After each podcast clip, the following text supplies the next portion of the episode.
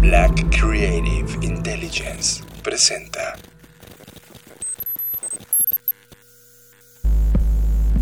Escuchas. Escuchas. Escuchas un podcast de Dixo. Escuchas Creative Talks. Creative Talks. Creative Talks. El podcast donde hablamos de creatividad, Futuro. innovación, Medios. disrupción Y emprendimiento. con Fernanda Rocha y John Black. Por Dixo, La productora de podcast más importante de habla hispana. por Dixo. Bienvenidos a las Creative Talks Podcast, este podcast que habla de creatividad, innovación, diseño, futuro, negocios. Y le doy la bienvenida a Fernanda Rocha. Hola de vuelta, ¿cómo están? Estamos aquí muy contentos, en lo particular yo estoy muy contenta, ya terminamos en esta línea de tiempo el mes de octubre y le damos la bienvenida a noviembre, así que iniciémoslo con este podcast. Tenemos que decir que hemos estado pasando las últimas tres ediciones de este podcast grabando a destiempo, Fer. En lugar de estar grabándolo los jueves de cada semana, casi siempre estamos ya grabándolo entre el sábado y el domingo, como es el caso de hoy, que es domingo, pero regresaremos a la intensidad de todos los jueves actualizando este podcast. Recuerden que este podcast se transmite a través de Dixo.com.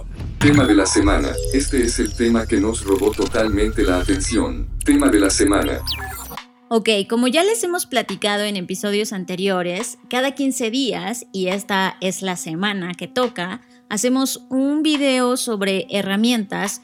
De hecho, al playlist le hemos llamado así, caja de herramientas, en donde exploramos algunas herramientas que nos pueden ayudar en diferentes aspectos de lo que hacemos en el día a día sobre todo por supuesto aquellos que están en estas industrias creativas o que quieren traer estas prácticas de creatividad e innovación a sus compañías.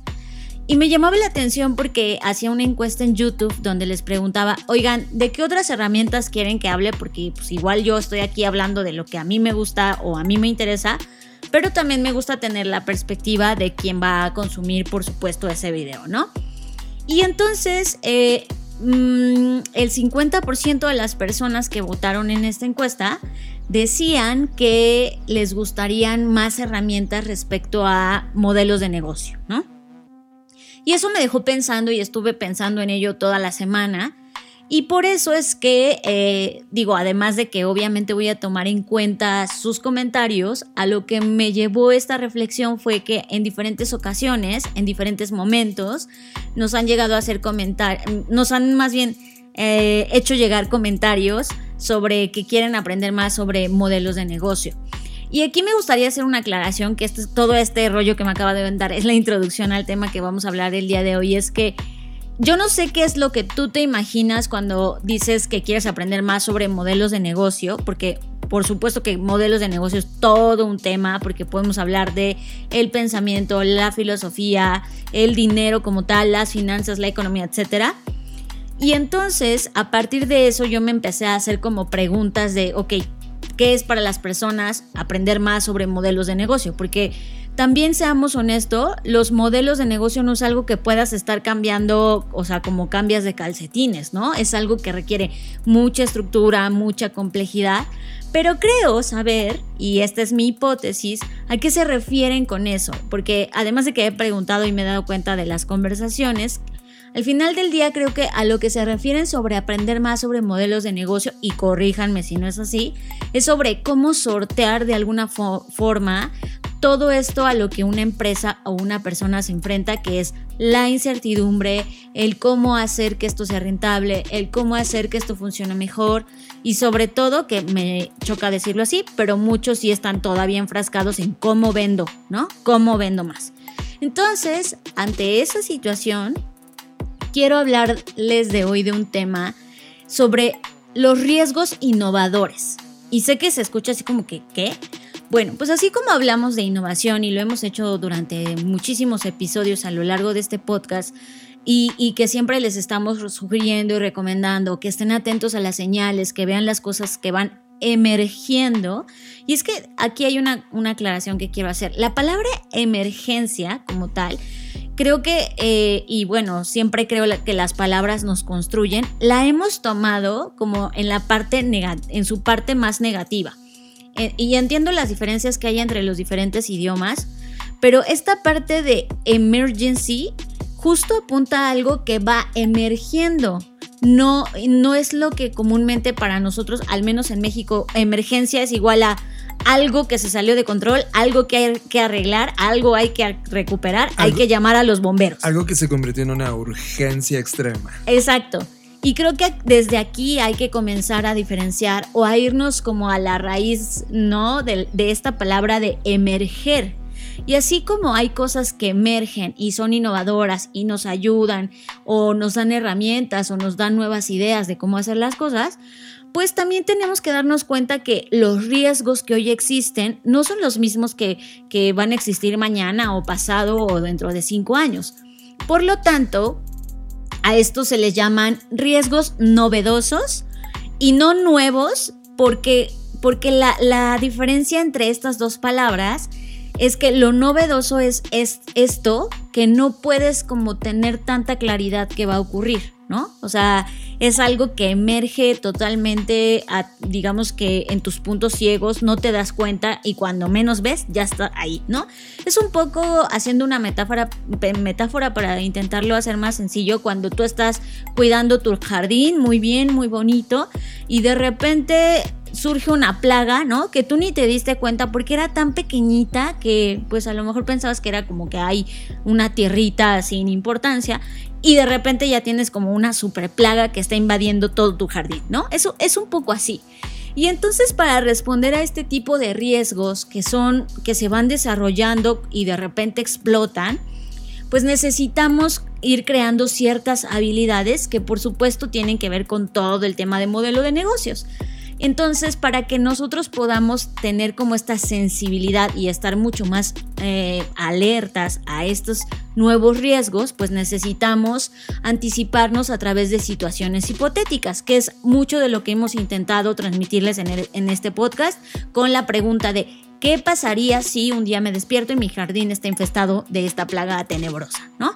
Entonces, a partir de estas preguntas, tú puedes estar más y mejor anticipado. Sin embargo, aunque tú te hagas estas preguntas, aunque practiques situaciones hipotéticas, siempre van a seguir existiendo riesgos novedosos y ni tú, ni yo, ni ninguna empresa podría tener un guion y una guía para gestionarlos.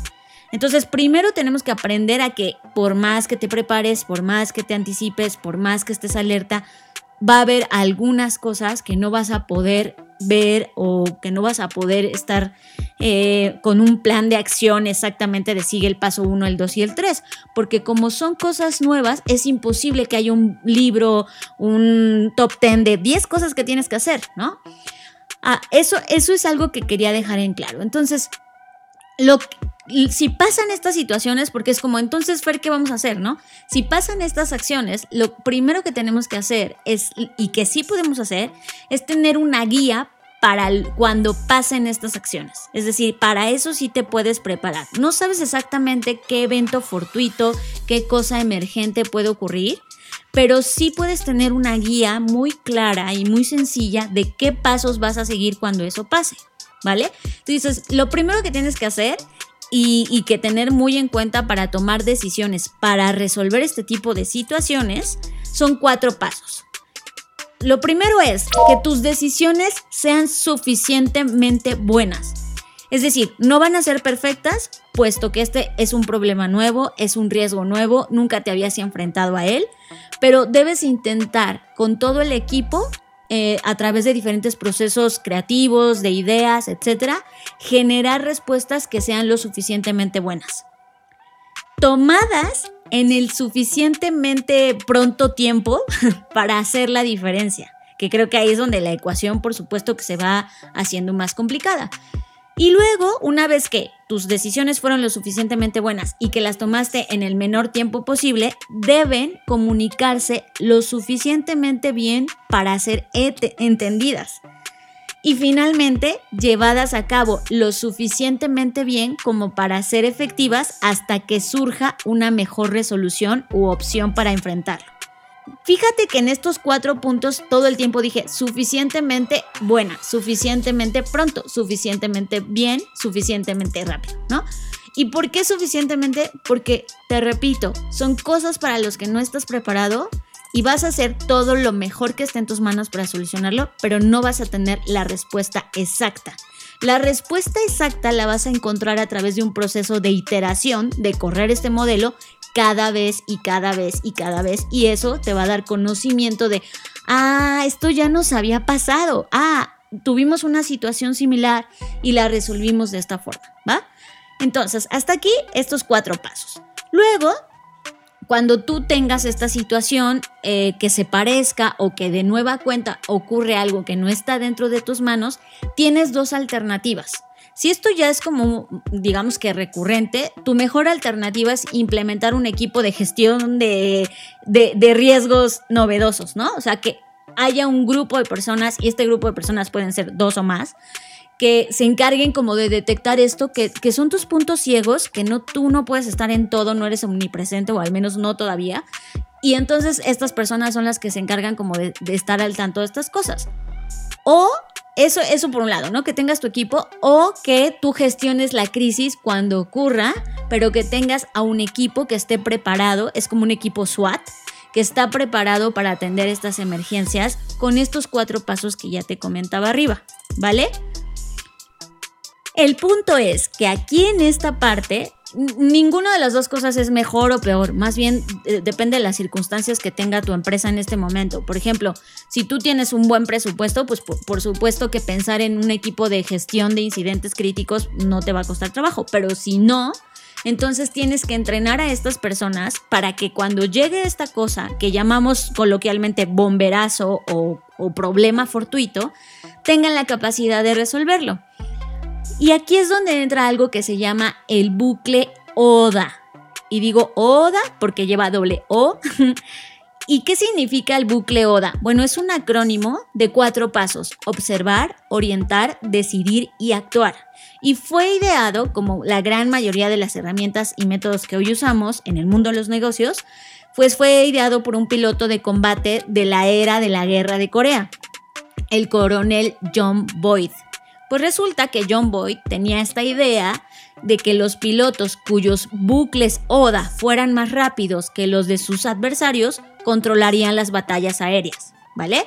Entonces, llevándolo al mundo de los negocios, cuando tú tienes a un equipo preparado para ejecutar el bucle ODA, ¿no? Que justamente está hecho para superar los cambios en el entorno y como que se dice coloquialmente y tiene que ver con la metáfora del piloto, pues al aire, o sea, nadie te prepara para decirte, oye, va a haber un super aeronazo en el aire y te van a atacar 10.000 aviones, son cosas que tienes que resolver en el instante. Y como te decía, estos cuatro, estos cuatro pasos del, del bucle ODA son los siguientes y aquí es donde voy a comenzar a profundizar en cada uno de ellos. El primero de observar es como en todo proceso tienes que identificar el problema. Si tú actúas sin estar seguro cuál es el problema, ¿no? Bye, muerte segura. Entonces, primero tienes que tener el suficiente tiempo, puede ser un minuto, cinco minutos o diez horas o un día, dependiendo qué tan grave y repentino haya sido el problema, pero sí te tienes que dar el tiempo de identificarlo. Y, a veces decimos identificar el problema, pero también puede ser identificar la amenaza o, en términos generales, obtener una comprensión de lo que está pasando, tanto en el entorno interno como externo. Entonces, porque igual puede ser que sin que te hayas dado cuenta ese problema lo originaste tú mismo desde adentro, ¿no? Entonces tienes que tener muy claro cuál es la fuente. Y eh, esto también se equipara pues a la recopilación de datos, de, información que tú tengas, eh, de los competidores del mercado, de la economía, etc. O sea, tienes que poder identificar cuál es el origen de lo que está ocurriendo. Y todos estos datos, digamos que van a funcionar como una instantánea, una fotografía en ese lapso de tiempo que te van a permitir entender qué es lo que está pasando para entonces poder estar preparado y tomar decisiones. La segunda, el segundo paso, recuerden que es la segunda O, se llama orientar. Y en esta fase de orientación implica reflexionar sobre lo que encontraste en tu observación. Es como, ok, ya encontramos que el problema es que nuestro equipo de atención a clientes hizo, contestó una tontería en Twitter y la gente se súper enojó. Ok. Entonces aquí ya detectaste que la fuente del problema fue un problema interno y ahora tienes que reflexionar y no irte como casi todo siempre pasa de, ah, pues el community manager, hay que correrlo, hay que decapitarlo porque él fue el culpable, ¿no? Es, ok, ¿por qué él decidió contestar eso? ¿Cuál son, ¿Cuáles son la cadena de mando o los pasos que tuvo que haber seguido y no siguió, etcétera? Aquí viene la, la, fase de reflexión, por eso es esta, no, es, no significa que te sientes a reflexionar sobre la vida, sino a indagar en realmente qué, por qué ese problema se originó y aquí obviamente puedes aplicar esta herramienta que siempre decimos de los cinco porqués, de pregúntate por qué cinco veces y seguramente eso te vaya a ayudar a reflexionar mejor qué es lo que originó ese problema. En la fase de decisión, pues ya viene como, ok, ya te diste cuenta qué es lo que pasó, ya reflexionaste al respecto, ya encontraste eh, qué, qué, exactamente es lo que ocurrió, por lo tanto la comprensión del problema te da la suficiente información para que tú puedas decidir y la decisión pues hace sugerencias hacia un plan de acción o de reacción o de respuesta, teniendo en cuenta todos los resultados potenciales. Y esto es muy importante, porque cuando ocurren este tipo de cosas, pues lo que queremos es como estamos tan ensimismados en resolverlo que no reflexionamos sobre si nuestra respuesta o solución puede provocar en sí misma más problemas o hacer esta bola de nieve más grande si no nos tomamos el tiempo de reflexionar o de los pasos uno y dos que son observar y orientar, nos estamos como que a nada de cometer un error todavía mucho más grande. Por eso necesitamos eh, que este equipo pueda reaccionar rápido e incluso tener códigos de cuando haya código rojo, todos nos vamos a reunir, vamos a dejar lo que estemos haciendo y le vamos a dedicar 30 minutos a esto porque es prioridad y no decir como, ay, tengo que mandarle un correo a 80 personas para que se autorice una reunión de emergencia. A eso nos referimos con tener protocolos. Porque imagínate, es como si te llaman de se está quemando tu casa y tú, no, pues déjame, le mando un mail a fulanito y a sutanito. No, cuando se está quemando tu casa, lo primero que haces es como voy a ir a ver qué tan grande es el incendio, ¿no? Es lo mismo acá. Y al final del día, esta fase de decisión te va a permitir establecer una hoja de ruta, no solo para este problema, sino para problemas venideros y para toda la organización. Y eso es algo que a veces las empresas tienen miedo, como de, no, no, que los demás departamentos no se enteren de esto, ¿no? Porque como hay esta competitividad horrible, agresiva, pues todo el mundo está ahí con esta secrecía de nadie le diga nada a nadie.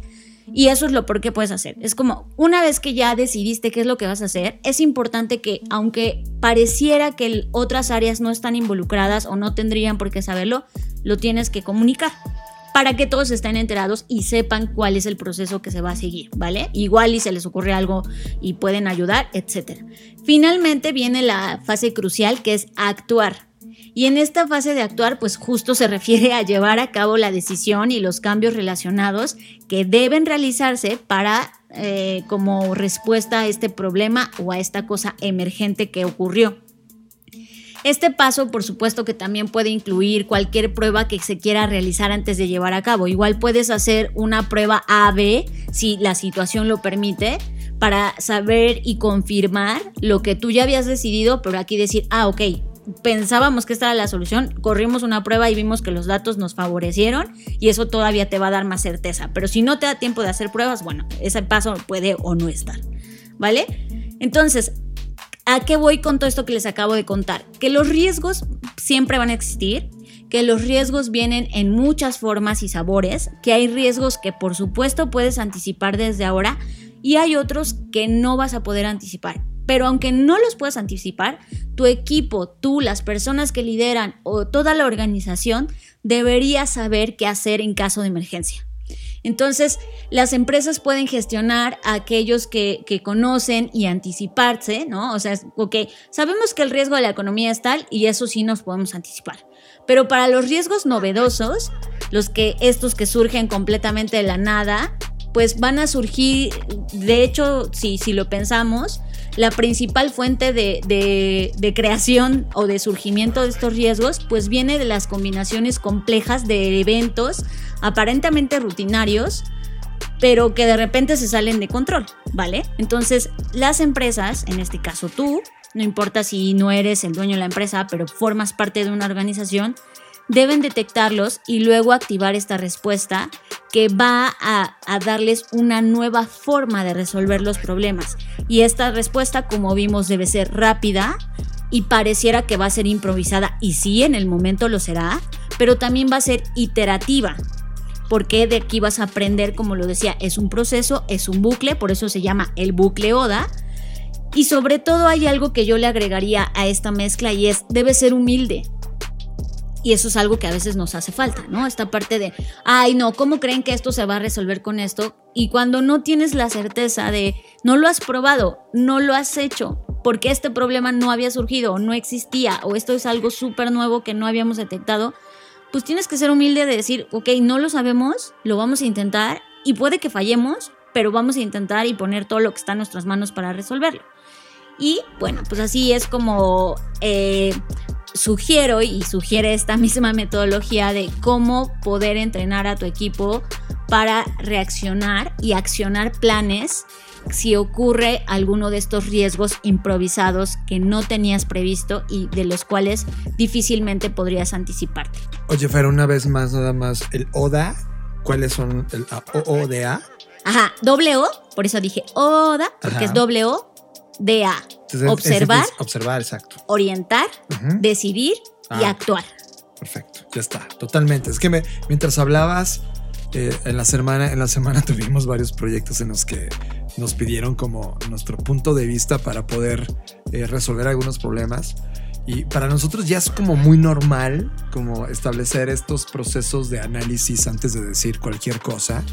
Y ellos están muy acostumbrados a ver y reaccionar, ¿no? Es como de, veo, no lo entiendo, pero estoy viendo que está pasando, ¡pum!, reacción.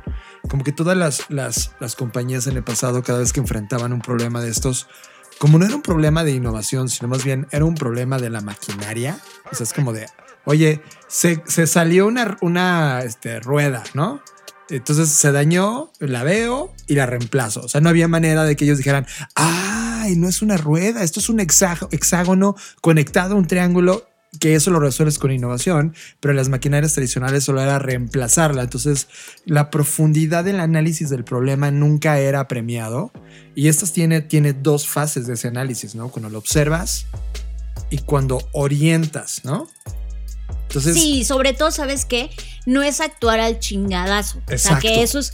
Eh, cuando, cuando hablamos de resolver una emergencia, y la verdad, trasladamos esto a la vida común, pocas veces te tomas el tiempo. Y se entiende porque estás preocupado, estás eufórico, tu, tu, todas tus sustancias químicas están como que atacándote, pero siempre debemos tomarnos estos momentos y como lo dije, puede ser un minuto, puede ser un día, dependiendo la gravedad del problema y el tiempo que tengas para resolverlo, pero siempre dedícale al menos un segundo a pensar, a reflexionar y no a querer actuar, como dije, al chingadazo. Es como, ves que se está quemando algo, lo que menos debes hacer es aventarte al fuego, ¿no? O sea, es como, ok. Y hay gente que lo hace y no porque sea, este, sino porque no estamos acostumbrados a lidiar con esto. Pero sí. hoy el mundo como está y bajo como va a estar los siguientes años, con esta volatilidad y todo esto que ya hemos hablado, necesitamos desarrollar estas habilidades para que cuando ocurra un incendio no me quiera yo aventar a las llamas, sino que sepa qué es lo que puedo hacer y accionar en conjunto con mi equipo para poder apagar ese incendio.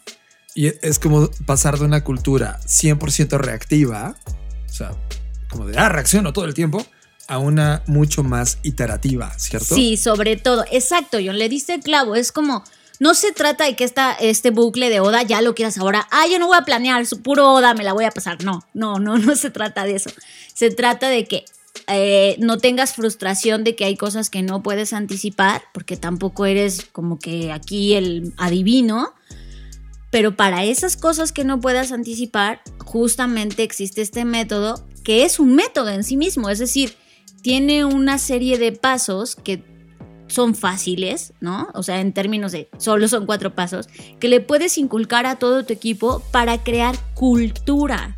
Recuerden lo que siempre hemos dicho acá, innovación no es tecnología, innovación o no solo es tecnología, Innovación tiene que ver con una forma de pensamiento y estas pequeñas herramientas que pareciera como que, ay, bueno, son cuatro pasos y es muy sencillo, pues implementarlas es lo que cuesta trabajo. Entonces, para, para que lo puedas implementar de manera satisfactoria, tienes que comenzar a hablarlo en tu compañía de decir, oigan, ¿ya tenemos un plan de qué hacer en caso de emergencia? No. Ah, pues miren, yo tengo un modelo que es de cuatro pasos, ¿no? Y está observar, orientar, decidir, actuar. Y puede ser un punto de partida que quizás después tú vayas haciendo más complejo o lo vayas a sintetizar más, lo que sea, pero siempre es bueno tener un punto de partida para estas cosas que no puedes planear. Fantástica herramienta, Fernanda Rocha. Y pues ya está. Vamos a jugar más con el ODA. ODA. Muy bien. que no es el FODA, ¿eh? Por No, favor, no, no, no. me friegues. Estás escuchando Creative Talks Podcast. Fer, tú y yo hemos estado en discusiones bastante avanzadas sobre cómo van a ser las ciudades y creo que en el FBS, en uno de los tracks que se llamaba El futuro de la humanidad, pudimos mostrar algunos de estos proyectos que están tratando de entender cómo van a ser las ciudades del futuro. Y de hecho en este podcast ya hemos platicado algunas veces sobre temas de movilidad, de temas de desplazamiento urbano, etc. Hay un autor que estuve leyendo en, el, en la revista Retina del diario El País, se llama Carlos Moreno, es profesor de la Sorbona y asesor de urbanismo de la alcaldesa de París. Y estaba hablando de un concepto que es de su propiedad intelectual que se llama la ciudad de los 15 minutos. Y él dice textualmente esto. Las torres de oficinas deben de ser vestigios de los tiempos que van a desaparecer. Este es un autor franco-colombiano, es tecnólogo de formación, pero se ha hecho con un nombre tremendamente internacional, desarrollando ideas sobre ciudades sustentables, sobre crecimiento poblacional y por supuesto con esta idea de la ciudad de los 15 minutos. Eh, realmente te mete en conceptos muy interesantes que me gustaría al menos tomar cuatro de estos conceptos, Fer, y entonces debatir tú qué piensas y ver qué ocurre y qué pensamos sobre lo que podemos eh, ver sobre este futuro de las grandes ciudades. Así que concepto número uno, lo leo textual, él dice lo siguiente. Cuando el mundo se fue volviendo cada vez más urbano y el modelo de las ciudades no cambió, ese modelo es el que te tienes que levantar a las 6 para ir a trabajar y nunca tenías tiempo para nada. Llevaba una contradicción sistémica en su interior. El cambio climático la puso sobre la mesa y ahora la pandemia la ha amplificado. No es una crisis nueva, es una crisis amplificada. ¿Qué piensas?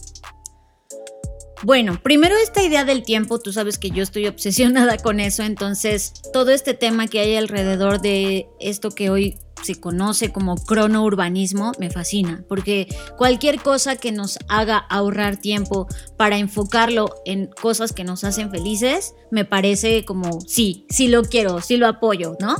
Eh, y, creo que esto es algo que eh, en lo personal, repito, me, conflictúa mucho el saber que, y, y, porque fue mi caso y estuve ahí, o sea, yo por eso me, me salí de la casa de, de mis papás, porque, o sea, me hacía dos horas, tres horas, incluso había veces que me hacía cuatro horas porque tenía que atravesar toda la zona metropolitana para poder llegar al Estado de México. Y entonces sí creo que esto es una necesidad, no solamente en términos de una mejor distribución y que además tiene que ver con todo este tema que desafortunadamente nos ha ocurrido en diferentes ciudades sobre la gentrificación, sino que también pues ya cosas como la salud, ¿no? O sea, todo este tema que estamos viviendo eh, sobre la depresión, sobre la ansiedad, pues no dudo que también esté detonada y disparada por todo este tiempo que estamos en el tránsito, por todo este tiempo que pasamos haciendo cosas que en realidad pues no, no van a, o sea, es tiempo que no va a volver, ¿sabes? Mucha gente intenta como hacer cosas productivas, no sé, leer un libro, etcétera, pero no es lo mismo que tengas que llegar en 15 minutos a un lugar a que tengas que estar ahí horas y horas y me parece increíble. Creo que eso es súper importante de lo que está ocurriendo globalmente con este tema de la pandemia. Es decir, las personas ya no están dispuestas a desplazarse dos horas para atender una junta de 40 minutos que puede ser a través de una plataforma digital. Eso es parte de la cultura digital que estamos desarrollando ahora mismo. Pero es que sabes por qué me gusta mucho este concepto que él ha traído a la mesa, que no nada más tiene que ver con disposición, sino también con repartición de la equidad. Eh, ¿A qué me refiero? Una cosa, y obviamente si ahorita hiciéramos una encuesta, eh, si tú le dijeras a la gente, ¿estás dispuesto a invertir 15 minutos o dos horas en el tráfico? Claro que la gente va a decir que 15 minutos, a menos que haya alguien que diga, no, yo aquí me gusta estar, ¿no? Pero dudo Claro. que exista.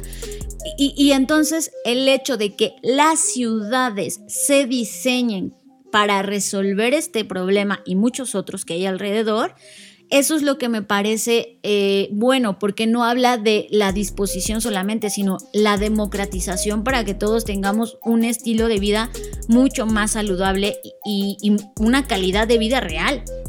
Y es que co- todo estaba pensado en arquitectura pasada de ciudades a centralizar todo en un lugar. Y ahora que se ha salido y que tiene ciudades como la Ciudad de México o Sao Paulo, donde ya son encima de 20 millones de personas que viven en un lugar tan cerrado y tan pequeño, que hace que la centralización nos haya llevado a estos problemas, lo cual eh, coincido con su tema y ahora voy a leer el punto número 2. Dice, la creación de riqueza no está ligada a la movilidad, sino a la oferta de servicios y a cómo se accede a ellos. Lo que han puesto en tela de juicios los confinamientos es nuestra forma de producir y consumir. Tenemos un modelo de ciudad insostenible. No podemos seguir viviendo como si no hubiese cambio climático. La pandemia ha puesto una lupa enorme en esta situación. Creo que aquí el punto central es lo que te decía de la riqueza. O sea, cuando hablamos de centralización y de que las ciudades están centralizadas, desde mi perspectiva no es físicamente, o sea, no es solo que está las zonas atascadas, saturadas de edificios, de esto y del otro, y que si no vas a trabajar, en este caso hablando de la Ciudad de México, por ejemplo, si no vas a trabajar en la Ciudad de México, pues no hay como el tipo de trabajo, si lo pongo entre comillas, que hay en otros estados, ¿no?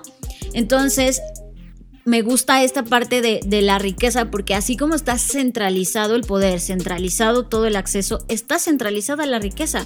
Y, creo que las imágenes que todos hemos visto en internet de la zona, por ejemplo, aquí en la Ciudad de México de Santa Fe, y, y, del pueblo de Santa Fe, o lo que se conoce como el pueblo de Santa Fe, ahí es donde claramente ves las diferencias de, de cómo a la clase social más desfavorecida se le extraen los recursos de, de, por ejemplo, el agua para poderse la dar a todos los condóminos de estos super edificios súper elegantes, súper diseñados por súper arquitectos. Entonces creo que ahí también es, es, es el problema de, de, o esta insistencia o este punto que tiene, que tiene Carlos Moreno sobre decir, ok, esto no está bien. O sea, no solo no nos beneficia, no solo no nos hace felices, no solo nos hace daño, sino además profundiza más las brechas que hay de la diferencia de los estratos y las clases sociales. Y, eso lo vivimos, ¿no? De alguna manera, por ejemplo, en la Ciudad de México hay una colonia muy exclusiva que se llama Polanco. Vivimos ahí, ustedes lo saben, el año pasado. Y es como, ok, el costo por metro cuadrado es exorbitante. Y cuando tú tenías servicios como electricidad o agua, no las tenías. Entonces es como de qué riqueza pagar un metro por cuadrado exorbitante o gozar de los servicios a una buena calidad. Eso es parte de esa discusión. Siguiente punto que, que, que, menciona, dice, como decía el filósofo Bernard Stiegler, la tecnología es un fármaco en el sentido griego. Puede ser a la vez el remedio, pero también el veneno. Sí. Hay que pensar en la tecnología siempre desde la óptica del bien común y la gobernanza la deben ejercer los ayuntamientos si hablamos de ciudades. Creo que aquí en este tercer punto el tema está eh, justo el mover todas estas piezas, por eso es complejo, por eso el rediseño de ciudades, pues obvio no es como un tema que ahorita vamos a resolver, por supuesto, ¿no?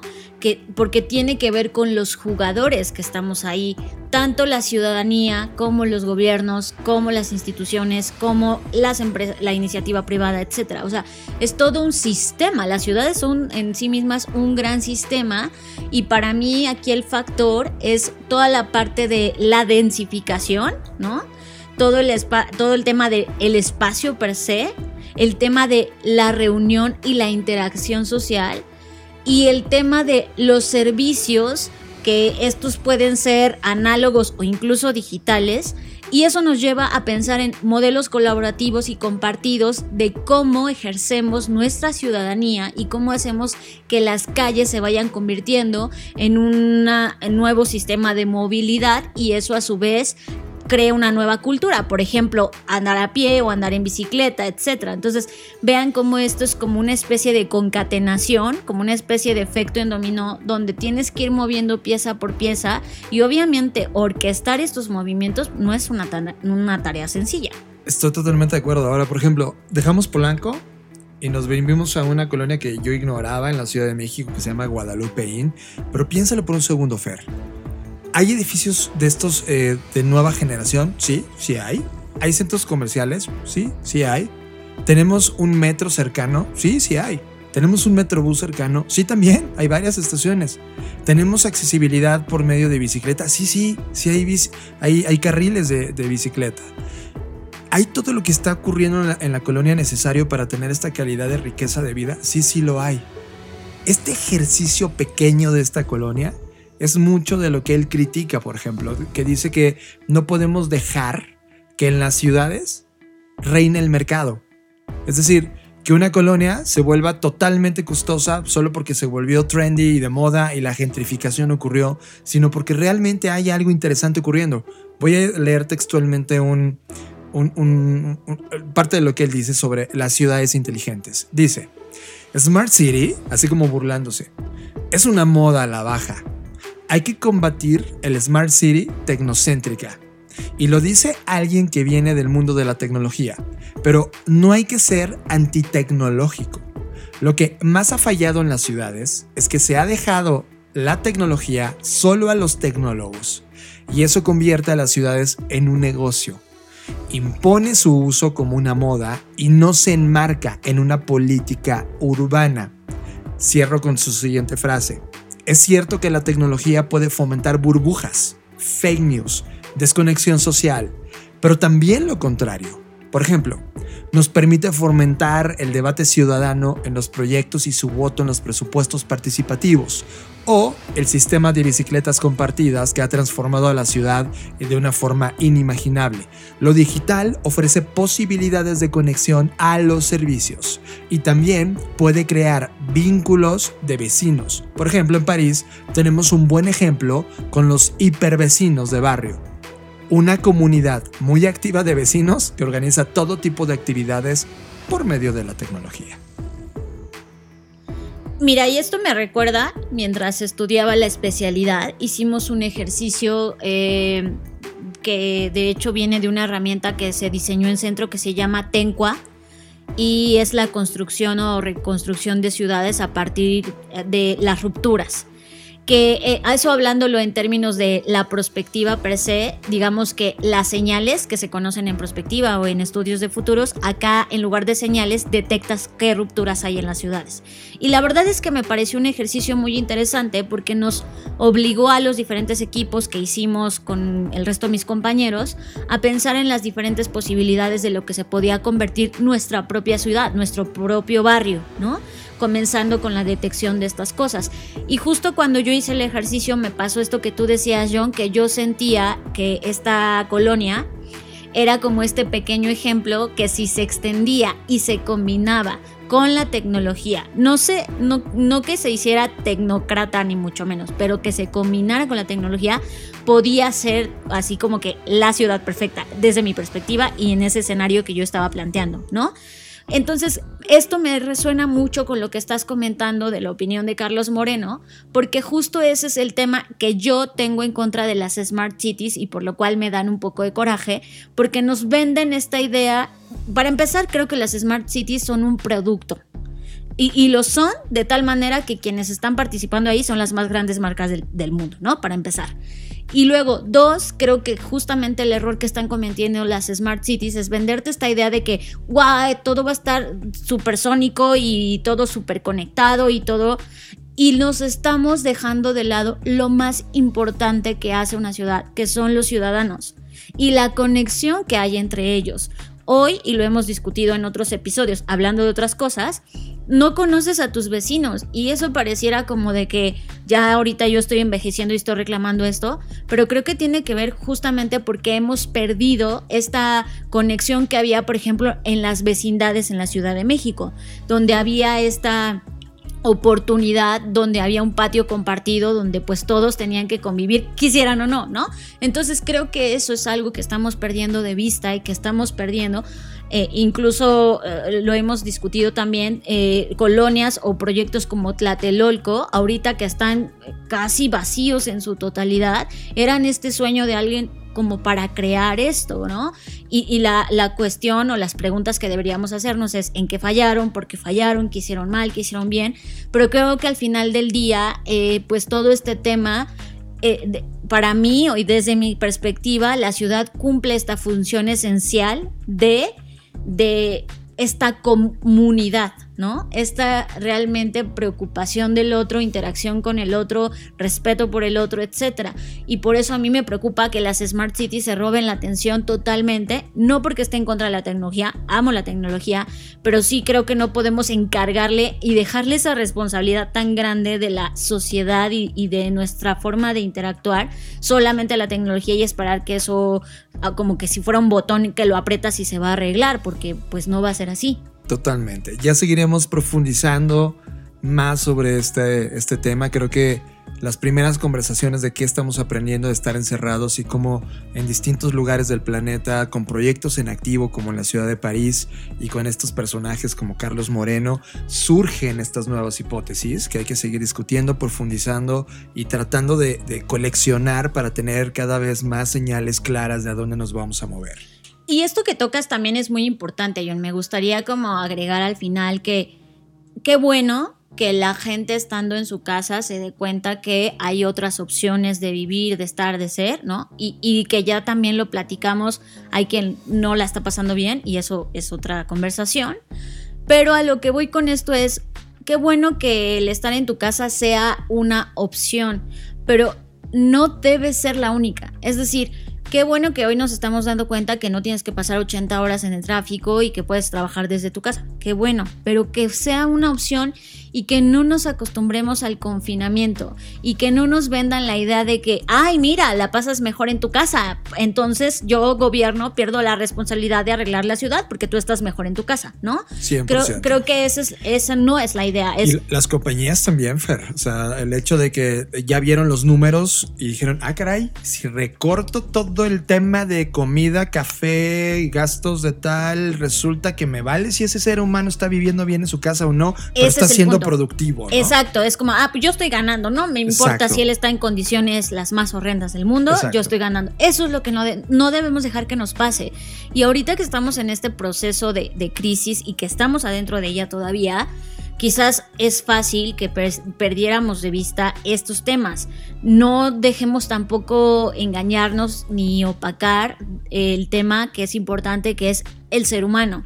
Y es, ok, ya no le compras, ya no compras tú, volviendo al ejemplo que ponías, ¿no? De, ya no estoy comprando café, pero ¿qué le puedo dar a esta persona estando en su casa? Prestaciones, cosas para equilibrar la balanza. O sea, creo que hay muchas cosas, eh, y eso es lo interesante de los tiempos que estamos viviendo, porque hay muchas cosas que podemos rediseñar, reconfigurar, pero sí, el, uno de los temas apasionantes y que podríamos dedicarle todo un episodio si es justo cómo vamos a vivir, cómo estamos viviendo, hacia dónde nos vamos a mover y qué es, cuál es la ciudad que sí queremos, en la que sí queremos estar. La ciudad del cuarto de hora es un concepto efectivamente salido de mis actividades de investigación y que busca recrear en las ciudades una calidad de vida a escala humana, salir del anonimato de las grandes urbes, salir de una vida siempre apresurada, con tiempos de desplazamiento del lugar de habitación hacia el trabajo, en los cuales finalmente el tiempo útil de vida se ha perdido. La ciudad del cuarto de hora es poder redescubrir no solamente la proximidad geográfica, sino igualmente la proximidad familiar del vecindario y con el planeta para tener una ecología humana que permita revitalizar la ciudad por fuera de lo que hemos conocido hasta ahora, una ciudad segregada espacialmente. Estás procesando Creative Talks Podcast. We did it. Okay. Good job, team. It was, a really that was a really peaceful game of Among Us. Oh, wow. Wait, so how do we find out who it was? The two, pe- the two people that were not Esto que están escuchando es una de las transmisiones en vivo en Twitch de la sesión de la congresista Alexandria Ocasio Cortés a jugar Among Us. El videojuego, disponible desde junio de 2018, que se ha convertido ahora en el título de moda por su éxito entre creadores de contenido y todo tipo de públicos. Fernanda Rocha, ¿cómo explicar que a lo largo del 2020, y creo que ya dedicamos el suficiente tiempo a todo lo que ocurrió con la plataforma de Nintendo y este juego que, que te cautivó, pero ahora está surgiendo desde prácticamente los últimos dos meses eh, dado que es un juego viejo, ¿no? Y que tiene calidades visuales mínimas, pero de repente jugar a policías y ladrones desde el móvil o ordenador puso de moda este juego Among Us, que realmente nos tiene en un, en un tema de, misterio. ¿Cómo es que logras entender que abriendo títulos tremendamente complejos, mucho más sofisticados eh, en la historia, en la tecnología, de repente este juego que pareciera un digno representante de los 80s, ¿no? Con movimientos lineales como si fueran Pac-Mans. Y, su único fin es juntar a 10 amigos para entonces entender que cuál, eh, qué jugadores asesinan y sabotean a los demás durante la partida se vuelva a este nivel de popularidad donde ahora en Twitch es uno de los prime time estar viendo cómo la gente está jugando Among Us y atraiga la atención de congresistas que yo la verdad respeto como Alexandria Ocasio Cortés. John, me parece algo súper orgánico, o sea, eh, y creo que aquí ya se han dado cuenta que la fan de la cultura pop soy yo, ¿no? O sea, quizás yo ni siquiera había discutido esto antes con John porque sé que son de esas cosas que le parecen inverosímiles, pero a mí me apasionan. Y a mí me parece un movimiento súper natural y de hecho quiero escribir un artículo que estoy trabajando en ello sobre el diseño a veces no es diseño. ¿Qué quiero decir con esto? O sea, como, como diseñadores y como creadores, por supuesto que nos enajenamos en aprender metodologías, en aprender cosas, en aprender técnicas, en aprender muchas eh, pues herramientas sobre el diseño, porque nos hemos vendido a nosotros mismos la idea de que un juego excelentemente diseñado, aplicando el ejemplo a este caso, es el que más se va a vender porque las gráficas, porque, porque wow, casi se siente que es un, una persona, ¿no? Etcétera. Y creo que ahí es donde no estamos del todo en lo correcto. Por eso quiero escribir este del diseño no es diseño. Y aquí pasa exactamente lo mismo. O sea, para mí, para que ocurra algo como lo que está ocurriendo con Among Us, necesitas como una mezcla de tres cosas.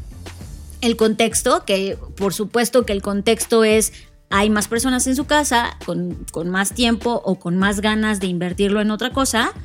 Dos, eh, estamos viviendo un momento de polarización súper importante, ¿no? Hay muy grande y también ya hemos hablado de esto varias veces. Y luego tres, está como justo esta posibilidad de estas herramientas o plataformas como Twitch, entre otras, que pueden darle visibilidad incluso a esas cosas que no la habían tenido o no de esa manera tan importante, ¿vale? Entonces cuando tú tienes estos tres detonantes, y, y, haces un caldo de cultivo que da origen a este tipo de fenómenos. Para mí eso es lo que ha pasado con Among Us. En, en su sencillez, en su, si quieres verlo tú, como que en su horrendo diseño. Totalmente. ¿no? O sea, estos, estos, muñecos eh, bidimensionales. sí, ¿no? exacto. Está, digamos que en, en, esa, en esa sencillez y en esa simplicidad está el punto de su éxito. Porque fíjate, hoy, dentro de este contexto de que estoy diciendo que es uno de los tres ingredientes, ¿Qué es lo que menos quieres? O sea, la verdad, no quieres cosas complejas. Claro. Ya el mundo es lo suficientemente complejo como este para podcast que, es demasiado complejo. Como para que tú digas, ay, y ahora voy a echarle más tiempo a lo complejo. No, por supuesto que lo que quieres es liberarte, divertirte, reírte, pasarla chido, etc. Entonces, como este juego cumple con eso. O sea, te da esta sensación de de cómo, pues es simple, o sea, no, no, hay más, no hay más allá, es, es, es así de simplista. Brutal. O sea, Entonces, creo que ese es el punto. Y te permite hacer lo que ya haces en redes sociales, pero ahora en un juego, es culpar a otros. Nos encanta culpar a otros y encontrar a los culpables. Pues por supuesto que va a tener éxito. O sea, es lo que te digo. Es, es para mí es obvio. simplicidad pura, ¿cierto? Sí, sí, Ahora, por, ejemplo, supuesto. en- en- yo, yo no he estado viendo partidos de fútbol desde hace como dos años, Fer. Es difícil. Solamente un partido estelar de la Champions o un clásico en una final de fútbol. Pero, por ejemplo, hay un jugador mexicano, para los que estén escuchándonos de otro país, que se llama el Chicharito, que está eh, jugando sus pésimos momentos en la historia de su nivel profesional físico. Es decir, eh, cuesta un- es un jugador histórico, es un ju- jugador importante, más construido por la suerte, suerte que por lo que hace en cancha, pero al final del día metía goles, ¿no? Y jugó con Real Madrid y, y varios equipos interesantes en Europa. Ahora está en Estados Unidos y la prensa está detrás de él, porque evidentemente lo que hace en el mundo real es tan malo, pero lo que está sucediendo con lo que cuando él juega un videojuego y hace estos, estos broadcasts de él jugando es increíblemente bueno, que ahora tiene más audiencia él como el chicharito jugando un partido de fútbol online que él haciendo fútbol físico en su equipo. Eso ya cambió la industria. Déjame cierro con este dato. Ocasio Cortés, esta senadora congresista que, que les decía de Estados Unidos, Alexandria Ocasio Cortés, su audiencia del martes pasado fueron 450 mil personas conectadas viendo a través de Twitch la sesión que ella tenía. 450 mil Fernanda Rocha. Esta audiencia ya está volviéndose mainstream. Yo, yo, yo no sé cuántos estén viendo la televisión si- simultáneamente ahora mismo cuando no hay algo como un partido de, o un deportivo o algo que se tenga que ver en vivo. Aquí hay 450 mil. Esto es un cambio de paradigma, Fer, en una industria que está pasando frente a nuestras narices y que necesitamos entenderla real y simplificarlo todo.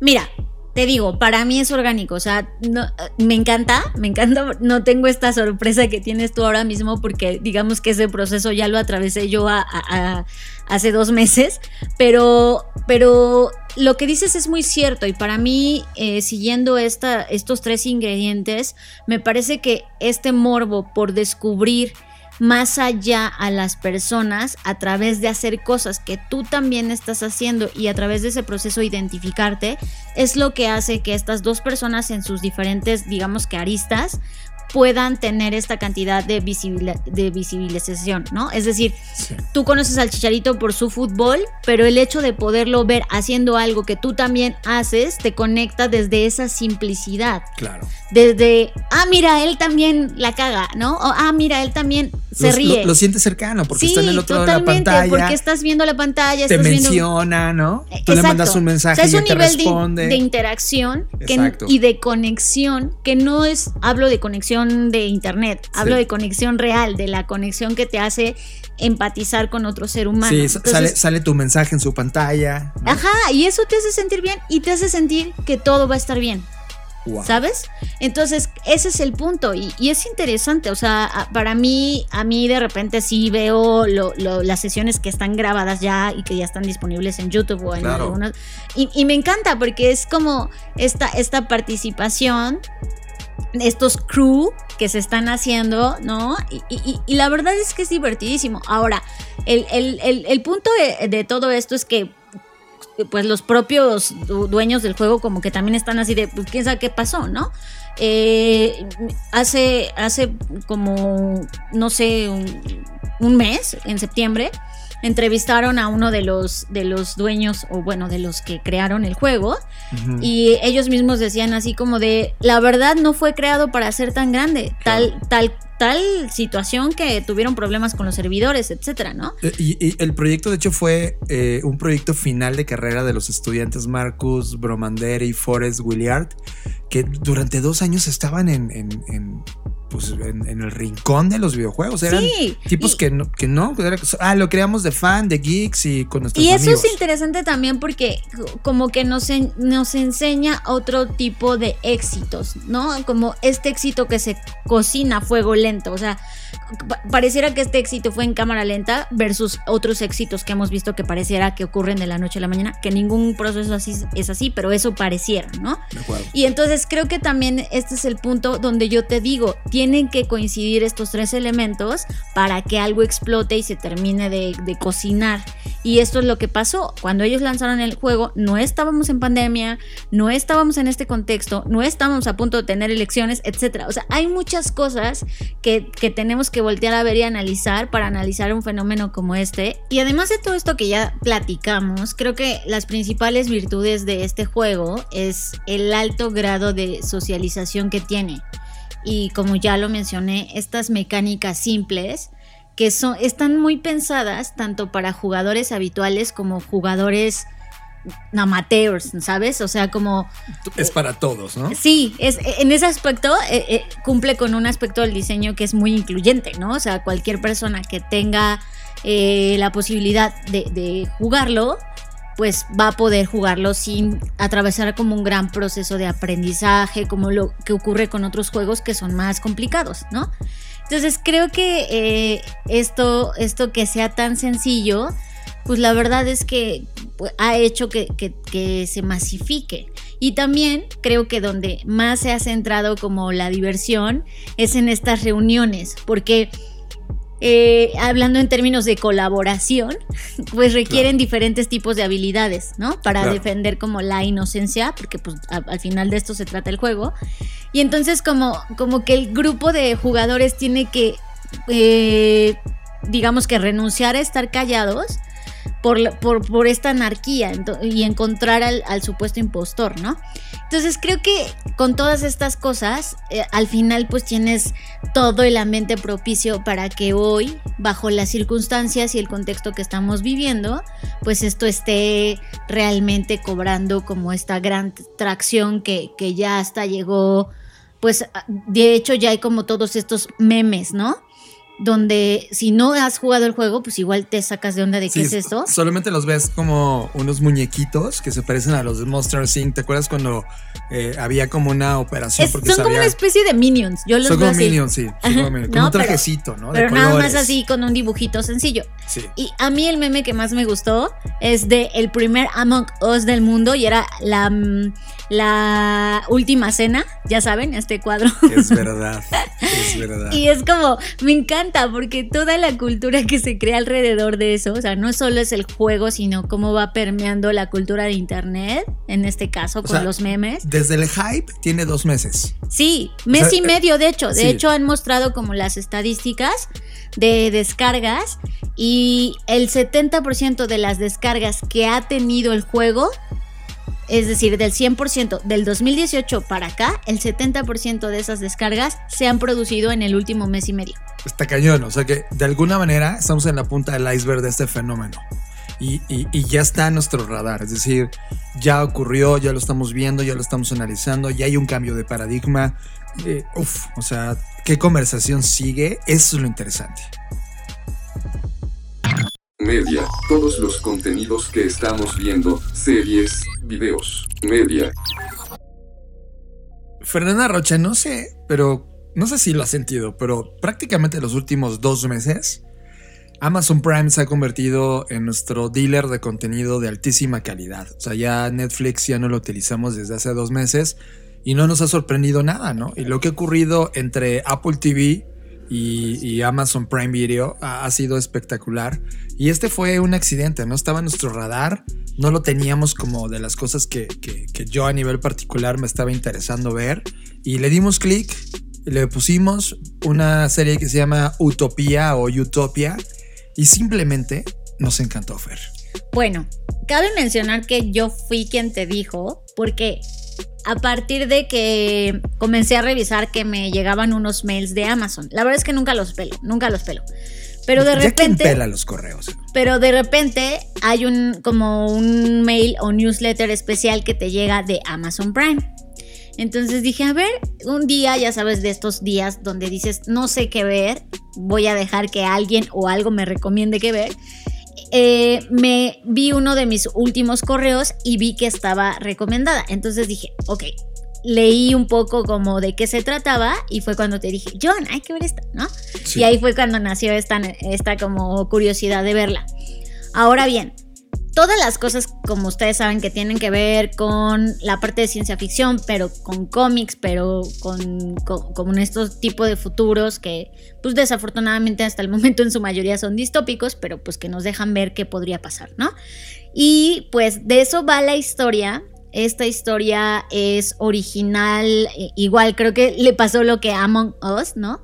Eh, eh, la primera vez que se estrenó es una historia eh, de... 2013. Ajá, Algo exactamente. O sea, ya, ya había pasado, como que la habían hecho ya por primera vez y este es un remake porque pues la historia estaba muy cercana a la realidad que estamos viviendo el día de hoy.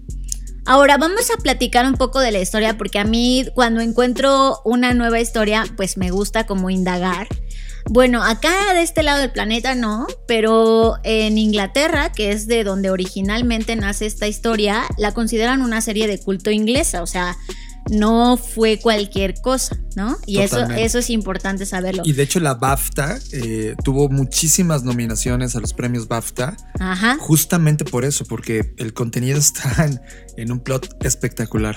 Bueno, esta, esta serie británica fue escrita eh, originalmente por Dennis Kelly. Y después, ahora que deciden, ya como que ya había ah, algunos intentos previos a este último de hacer un remake de la historia. Y pues después de, varios procesos que por supuesto los creadores de historias tienen que atravesar, pues Amazon Studios llegó a la conclusión de que Gillian Flynn, que Gillian Flynn, y esto es muy interesante, es una premiada autora de varios bestsellers y de hecho también ahora está otra serie de ella, bueno, basada en uno de sus libros que se llama Sharp Objects. Y entonces, bueno, eh, como que Gillian Flynn se estaba convirtiendo en, en, pues en esta creadora de contenidos que Amazon estaba muy atraído por hacer cosas con ella. Entonces ella se terminó convirtiendo en la creadora, la productora, la showrunner y la ejecutiva de este proyecto de Utopía en su nueva versión. Para, digamos que la condicional que ella tuvo o que puso en la mesa para poder tomar el proyecto es que eh, pues pues que ella advirtió que le iba a dar un plot mucho más de thriller como y, y, sobre todo como muy enfocada en los contextos que estábamos y que en ese momento cuando ella decidió tomar el proyecto pues ya veía venir, ¿no? Entonces, eh, pues eso fue lo que ella puso así como de, no voy a tomar tal cual la historia de Dennis, eh, voy a darle como este giro y lo que pidió era que le permitieran jugar y modificar el mundo que él había creado para que ella pudiera poner o hacer una verdadera versión personal y quizás un poco loca y extraña, ¿no? O sea, eso fue como lo que ella puso en la mesa, como de, oiga, no voy a hacer exactamente lo mismo. Y creo que esta eh, visión y perspectiva de esta mujer está increíble, ¿no? O sea, no he visto, y ahora estoy hablando desde el desconocimiento porque nosotros no hemos visto la serie original, pero a pesar de que he visto que hay bastantes malas críticas y que ya saben que a, a nosotros eso como que nos vale un poco de pues, la crítica, luego pues tiene otras perspectivas y está bueno, pero no me he dejado llevar y desde mi perspectiva está increíble. Sí, creo que no es la historia normal de fanboy, ¿no? De, del mundo de los cómics. Exacto, no, quiero... no, es la historia normal del mundo de los cómics. De hecho, tiene una advertencia gráfica inicial. O sea, cada vez que entras al capítulo es, oye, el contenido de acá está, está violento. O sea, tiene eh, toda esta cosa explícita que probablemente hemos visto en Kill Bill y otras entregas de este tipo, tipo Tarantino, ¿no? Y, y las ves acá con, una, con un color todavía más elevado. Y todo lo que hay alrededor de este misterio y este secretismo, alrededor de esta novela gráfica llamada eh, Utopía. Ajá, aquí, exacto, es, es como para explicarles de qué se trata, la historia gira alrededor de un cómic, un cómic que existe en este mundo y que el cómic se llama Utopía, ¿no? O sea, y ahí Exacto. es donde se Y eso- desenreda la trama. Y eso generó ya como una cultura de fanboys que han encontrado en cada una de las páginas de este cómic llamado Utopía muchas de las frases y grandes eh, acontecimientos que han ocurrido en la humanidad, sobre todo de desastres, ¿no? Y desde- Sobre todo de enfermedades. Claro, las en el mundo real. O sea, hagan de cuenta que estos fanboys que van a una especie de Comic Con. Zika, por ejemplo, ¿no? Ajá, hay una Comic Con. Ajá, y- y entonces van y se reúnen a hablar de, ya viste, en la página 54 pasó esto, ¿no? Ya sabes, Exacto. como típico eh, fan de los, de los cómics, pero muy concentrados en este fan, en este fan, en este cómic. Y entonces ahí empiezan como a, a- a ocurrir una serie de eventos que obviamente no les vamos a contar para que ustedes lo puedan disfrutar. Solo parte de un plot. Esa, esa como primer cómic que, que evidentemente todo mundo tiene, leyó, analizó y vio con lupa, pues ahora se enteran de que hay un segundo o la continuación que se llama Distopia, ¿no? O Distopía, en donde ellos están muy interesados en, en ver sus hojas porque significa... No, al revés. El primero fue distopía y el segundo es utopía y Ah, es el que mira. todo el mundo quiere. Ya. Ajá. Entonces, lo que, lo que ellos quieren es obtenerlo, porque evidentemente saben que al leerlo significa que están avisando eh, la crisis humana que sigue alrededor de temas eh, virales y de enfermedades. Pero hay, o sea, ojo, eh, voy a poner un- una marca. Esto está muy a la cultura geek, muy a la cultura nerd, muy para los frikis, evidentemente. Esto si se lo pones a alguien que ama las novelas de amor, no le va a interesar para nada. Pero si estás ¿Te gustan estos simbolismos de, de los tiempos que estamos viviendo y de cómo se está desarrollando un paralelismo entre la historia y lo que está pasando en la vida real? Encuentras esta, eh, es- este, este sentimiento que te pone eh, la piel como de gallina, de entender de demonios, esto que está portándose como una ficción dentro de la historia que me está narrando en esta serie, pues tiene un, un total análisis casi realista de lo que estamos viviendo cada día en el mundo que estamos ahora en esta línea de tiempo y es ahí donde me enganchó Fer. Creo que también lo, algo que sí podemos como que adelantar es que la, mm, digamos que existe un personaje llamado Jessica Hyde, que por supuesto juega un papel imprescindible en la historia, y que para mí lo que me gusta es que, eh, o sea, como que el guion no es complicado. La mayoría de las cosas que pasan están contenidas en el propio cómic y no hay tanto diálogo de los personajes, o al menos no es como un diálogo tan profundo, sino la mayor parte a través de la cual lo vives es gráfica. O sea, y creo que eso también ayuda a que, que quizás si no estás tan familiarizado con historias o no te encanta la ciencia ficción, como que puedas un poco convivir mejor con la historia porque no se complican en ese aspecto, como de explicar de, ay, porque, en- o sea, el origen del cómic no necesita ser explicado, es lo que quiero decir. Entonces, Claro. eso está bueno porque te quita como que pues tiempo o desgaste de, ay, qué aburrido que me están explicando esto. Claro. Se concentra en la historia, se concentra rápido y creo que también, eh, pues por eso mucha gente está como un poco, no está contenta, sobre todo los que sí vieron la serie original, dicen que es buena, pero que no, no, no se asemeja a la obra original, lo cual creo que le pasa a todos los Todos, remakes, ¿no? sí, o sea, es como claro, porque si ahorita alguien interpreta una pieza de Mozart, todos van a decir, los que escucharon a Mozart, no era como, no, pues nadie como Mozart, claro. Creo que eso le pasa a todas las obras. Pero a mí lo que me gusta es que haya más mujeres, por supuesto, en la industria del cine y de la creación de contenidos, y que también las mujeres siempre, aunque, aunque no queramos, nos dejan ver su perspectiva. El hecho de que el personaje central sea mujer, etc. a mí me gusta eso. Es como ver con otros ojos historias que quizás iban por otro lado y que fueron buenas, qué bueno, pero creo que me parece refrescante que esté pasando este tipo de cosas tan bien hechas además, porque cabe mencionar que fuera del plot y de lo que se trata la historia está muy bien hecha, o sea, eh, no pasan cosas como de, o sea, no sé, o sea, es lo suficientemente real y cruda como debe ser y no excede eso. Creo que explota el brutalismo a su máxima expresión.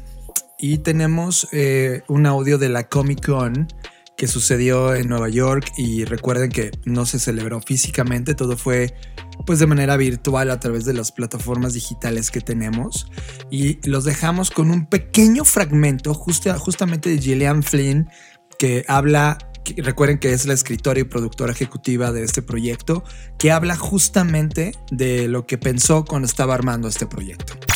Oh my gosh. You know, I think for me, a lot of it was, uh, as you know, there are moments of violence. Uh, and uh, it was kind of writing those. I don't consider myself an action writer per se. And, you know, even even in my novels, you know, which are obviously deal with murder and death, uh, very often the violence it kind of cuts away and, and, deals with more the aftermath of the violence. Um, so it was sort of, you know, kind of switching into that gear and and just kind of going for it, I guess. And and uh, I don't I don't want to say having fun with it, but uh, but having fun with it a little bit. You know, just sort of getting into that sort of like, what would you know, what would I like to see? What's the use of violence in the show? Because I wasn't going to do it just for pure shock value, and I, you know, I, I wanted it to tell part of the story, and so you'll notice as it goes through, certain characters become less violent, um, kind of discovering the worth of humanity and that there is such a thing as individual lives and will. And at the same time, other characters become more aggressive and more prone to. So, you know, it's picking those moments. Hmm. Okay. There's my cat. I've always been very aware in my writing, you know, starting out as a uh, writer of novels, that I've always been character driven, you know, and I'll figure out the plot later. I never, um, you know, it's it's so it, it and that to me is kind of the magic of writing is is not mm. over plotting ahead of time. You know, like you figure out where these characters are going to take you, and then you kind of work the plot, you know, to to support that in a way. And so, you know, certain certain characters just seemed, you know, I I did know certainly um, Desmond's character Wilson Wilson. I knew for sure where he was going to go, and um, so I knew certain characters were going to have particular arcs, and and then the rest of it was sometimes, you know, who's who's it going to be fun to to see together. Who who you know who, which characters do i want to shoot off in a certain trajectory? And you know certainly with rain's character mike i loved that idea of of him having his uh, moment of triumph and a little bit of that you know setting him up, him up to be the a coin toss for season two. Estás procesando creative talks podcast. Y Fernanda Rocha como contraste a esta historia eh, se hizo trending topic por ahí del viernes, si no me equivoco. Eh, este nuevo proyecto llamado Songbird, esta película inspirada en el coronavirus, pero cuando lo vimos, yo, yo, son como un tráiler de minuto y medio, no, conté el tiempo. Llevaba 30 segundos y sí estaba totalmente eh, emocionado por verlo. Le puso pausa y te dije, oye, Fer, ¿ya viste esto? Y tú que ya lo habías visto, Fer, tenías una cara de, güey, lo odio. Sí. Eh, bueno, ¿a qué, ¿a qué se refiere eh, John con esto? Bueno, Songbird es eh, una película que está producida por Michael Bay, ¿no? Y pues es un filme distópico que, que habla pues de esta situación que estamos viviendo, ¿no? las razones por las cuales no me gusta son muchas, pero creo que en síntesis lo podría ah, resumir en tres principales. Para mí la ciencia ficción sí es un detonador, una narrativa que nos permite imaginar qué podría pasar o qué pasaría si, ¿vale? Eso es como, y, ha existido y nos ha permitido imaginar cosas e incluso podríamos, y lo digo entre comillas, decir que se anticipó a ciertas cosas que han pasado, ¿no? Ok, hasta ahí todo bien.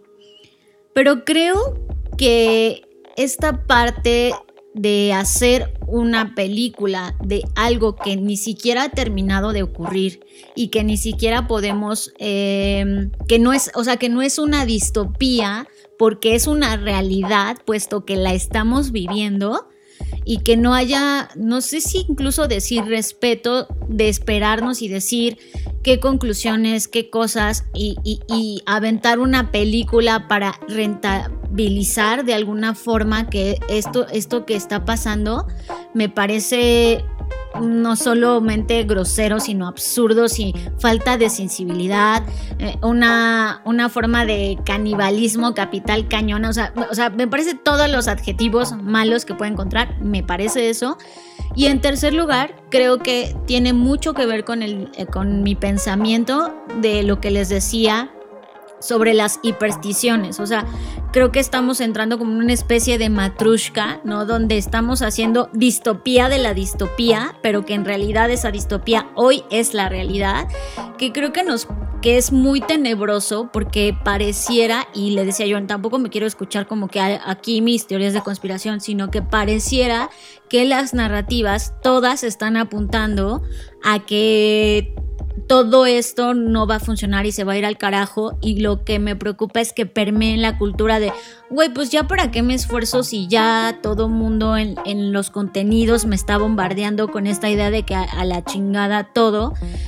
Entonces eso me preocupa y ustedes podrían decir, ¿y, Utopía no es eso? No, y, y creo que la gran diferencia de Utopía, una, es que es un fenómeno que ocurre, quién sabe, en, nowhere, ¿no? Es como, no, o sea, nunca te dicen es la Tierra, obviamente son humanos los que actúan, pero no hay un contexto predefinido. Es, sí es como un lugar que no existe y que te permite imaginar, no es como el planeta Tierra, no es el coronavirus, ¿saben? O sea, es, es creo que hay una línea muy delgada y quizás tendría que aclarar un poco más yo misma mis ideas de qué, cuál es, digamos que el límite o desde mi perspectiva, porque qué define estos límites. Pero, pero sí me parece muy, o sea, le decía yo, es como si hubieran hecho una película de la Segunda Guerra Mundial en plena Guerra Mundial, ¿saben? O sea, esta parte de que en ese momento se hubieran puesto a hacer campos de concentración en el cine en ese momento, pasando esa situación, o sea, creo que el mundo se hubiera enardecido. Y, lo que me preocupa ahora es que como que todos se emocionaron, o sea, como de sí. Y, y, eso me preocupa porque es parte como del proceso de normalizar esto que está ocurriendo y que lo veamos como un mero hecho, como si estuviéramos adentro de una película donde somos o ya estamos preasignados a roles y no tenemos injerencia o agencia en lo que está pasando. Eso es lo que me preocupa además de que yo siempre he tenido mis problemas con Michael Bay, eso cabe, también mencionar. Una película de Michael Bay. Entonces, sí siento que, que ay, no sé, estoy, estoy molesta, o sea, no, no me encanta, no es algo que, que quiera ver o que que seguro lo voy a terminar viendo porque, porque es como, claro, ¿cómo vas a criticar algo que no has visto, no? Pero, pero al final del día eh, no me gusta hacia dónde se está moviendo la narrativa. Por eso usaba como un poco esta, esta ejemplo de la matrushka, ¿no? Como que hay algo adentro de algo que adentro y adentro y adentro y como que no terminas de salir de ahí.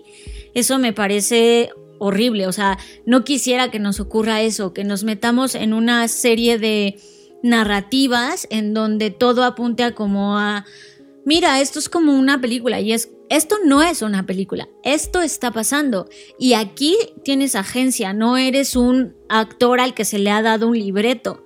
Y eso es lo que siento que este tipo de narrativas están promoviendo. Está interesante el fenómeno porque cuando me lo dijiste lo pude entender de primer golpe eh, creo que la palabra inapropiada puede ser la manera correcta de, describir el momentum en donde esta falta de sensibilidad que pareciera tener Michael Bay al lanzarla este, se siente así. Pero también por otro lado, durante años, cuando hemos estado, eh, no sé, hace cinco años, cuando veníamos hablando sobre lo importante que era el contexto, ¿no?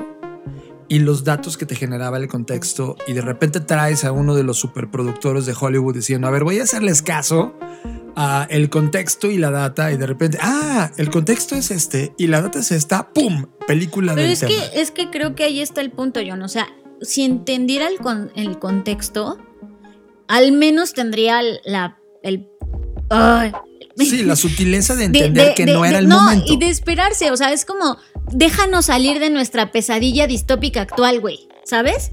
Déjanos salir del dolor, déjanos superarlo. Claro, como, es como la tragedia.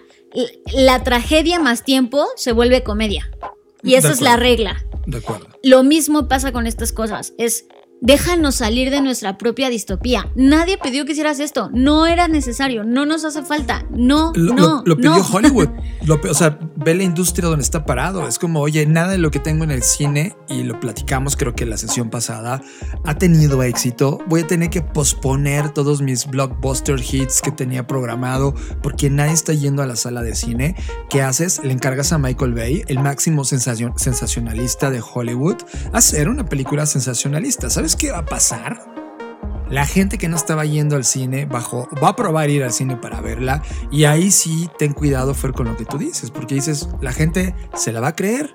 Entonces nada sirvió estar eh, durante un año y medio encerrado y diciéndole a la gente, oye, súper importante que te pongas cubreboca, súper importante que no te metas en un lugar cerrado donde hay X número de personas, etcétera. Y de repente Michael Bay, como tú dices, manda todo el carajo y dice, no es cierto, mano, te vas a morir porque esta No, es historia... que, es que eh, no solo te dice te vas a morir, sino es como eh, eh, intenta actuar como una especie de profeta de no, pues ya cuatro años, estuvimos cuatro años de encierro, ocho billones de personas, eh, o, o sea, de muertes, ¿no? Es como, güey, casi, o sea, mataste a toda la población. Cuando hay gente que ahorita está enterrando, o sea, sabes, es, es, es- es- no tiene sentido. Sí, no Estoy tiene molesta. sensibilidad, hay una falta de sensibilidad.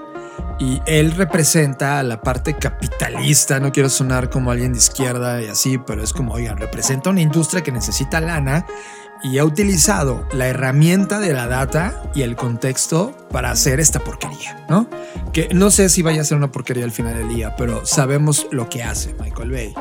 Pero es importante señalarlo, porque entonces si Michael Bay tiene éxito y no tuvo éxito Tenet, por ejemplo, que ya lo, ya lo platicamos, eh, entonces todo, todos los cineastas, toda la industria de Hollywood va a querer amplificar ese tipo de contenidos porquería y ¡pum! Se acabó. No hay como... O sea, la industria de Hollywood no entendió, solamente entiende el lenguaje llamado dinero. Pues sí, digo, al final del día cada quien va a hacer lo que se le venga en gana, lo cual está bueno porque todos somos libres, pero desde mi perspectiva es el peor momento, pésimo timing, pésima sensibilidad, sobre todo, además, viniendo del país que más casos ha tenido y que más problemas tiene ahora, o sea, podría haber hecho una película de otras, hay un chingo de cosas de cuáles hacer una película, yo o sea, hemos platicado de todas las historias de amor que están ocurriendo en este momento. Ajá, ¿no? Y no quiero ¿por qué sonar no a creaste- novela, ¿no? Sí, claro, tampoco se trata de hacer novela, porque, pero ¿por qué no? ¿Por qué no se trataba de una película de otra narrativa, de otro tipo de futuros? ¿Por qué, por qué meter el dedo en la llaga y abrirla otra vez y, y hacer de este dolor un producto? Eso es lo que me parece horrible. o sea, Sensacionaliza el- el- la tragedia, ¿cierto? sí, totalmente. Se siente así. ¿Sabes, ¿Sabes cómo se siente? ¿Ves estos periódicos sensacionalistas que hay en América Latina? Donde ponen decapitados y muertes así. Que Sí. Se siente como abrir Wired, por un lado, la revista de cultura digital y negocios más increíble del mundo, y luego de repente abrir este periódico de descabezados. Esa sensación de, híjole, qué mal gusto. Eso eres Michael Bay. Puro mal gusto. Estás conectado a Creative Talks Podcast. Fernanda Rocha, llegamos al fin de las Creative Talks. Muy bien, pues ya estamos listos, como les decía John, ah, para recuperar el ritmo. Es que no saben la cantidad de cosas que han tenido que ser resueltas, lo cual eso nos hace muy afortunados, pero bueno, eso no es pretexto para abandonarlos a ustedes y dejarles de entregar este contenido los días jueves. Así que ya nos vamos a poner otra vez en cintura, otra vez en disciplina para poder hacerlo. Y como lo decía al inicio del podcast, no olviden que además del podcast tenemos otros contenidos para ustedes gratuitos, donde hablamos de herramientas. eh, también acabamos de subir un video del FBS que ya casi terminamos, hablando sobre el futuro del marketing y estas posibilidades que podríamos encontrar a- partiendo de eso. Y bueno, tenemos también una participación en la radio, que aquí estamos en Reactor, ah, dando recomendaciones sobre aplicaciones y algunas herramientas que te pueden ayudar a hacer tu vida más sencilla. En QWERTY, el En programa QWERTY. de tecnología de reactor. Así es, exactamente. Entonces, tampoco eh, es tan grave porque hay otro tipo de contenidos que hacemos para ti por si nos llegamos a retrasar con el podcast, pues puedes también ver los demás contenidos. Y pues ya saben que ahorita estamos de manteles largos en Blackbot porque hemos lanzado Black School y la verdad es que la respuesta que hemos tenido, estamos muy contentos porque, porque han respondido muy bien las personas, ustedes los que nos escuchan, los que se están inscribiendo, los que están hablando de ella, los que incluso le han hecho algunas reseñas. Me encanta lo que está ocurriendo con Black School y, y recuerden, yo creo que, ¿sabes qué, John? Yo creo que el siguiente episodio tendríamos que hablar de Black School cuál es su propósito, cómo nació, por qué nació, hacer un tipo de programa especial dedicado a Black School para que las personas que no lo conocen o las que sí entiendan un poco más el contexto y cuál es el propósito que tiene Black School ahora que ya abrió los ojos a este mundo. Estoy feliz, igual que tú, Fer. Coincido en muchas cosas que ocurrían en Blackbot, Black School y los que vienen. Y recuerden que pueden seguirnos en arroba Jonathan Álvarez, es mi cuenta de Twitter e Instagram. Y ya, ya quedamos Fer y yo. Y, la verdad es que vamos a empezar a jugar ahora en TikTok a ver qué ocurre. Bueno, yo soy Fernanda Rocha. A mí me pueden encontrar en redes sociales como arroba Fernanda Roche. A Blackbot lo encuentran como Blackbot Rocks y a Black School ya también está comenzando a tener sus redes sociales y la van a encontrar como Soy Black School. Black School como Black de negro, School de escuela, así se escribe. Así que bueno, pues como siempre ha sido un placer y nos vemos en el futuro.